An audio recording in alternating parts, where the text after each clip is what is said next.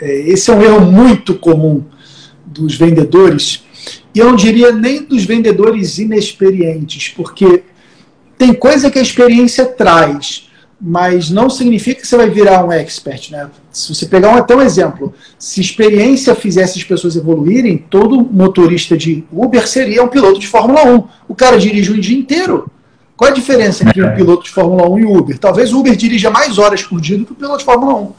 Mas não é o fato de você ser frequente naquilo que você vai ir para o nível superior, é o seu compromisso.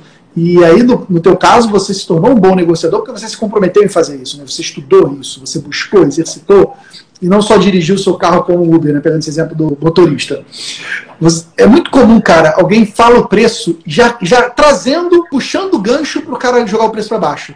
Tipo assim, fala o preço, olha, o preço é tanto, o meu preço é, de tabela é tanto, mas se você quiser eu posso negociar. Eu posso falar com o meu chefe. Ah, o preço é...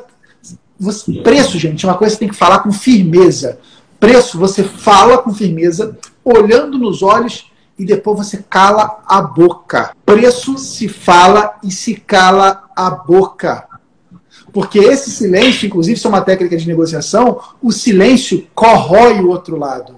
Agora, se você já dá o teu preço com voz mole, não, meu preço é tanto, mas eu posso dar um desconto pro senhor. Cara, se você tem do outro lado um negociador competitivo, ou uma pessoa, ele, beleza, eu quero desconto, porra.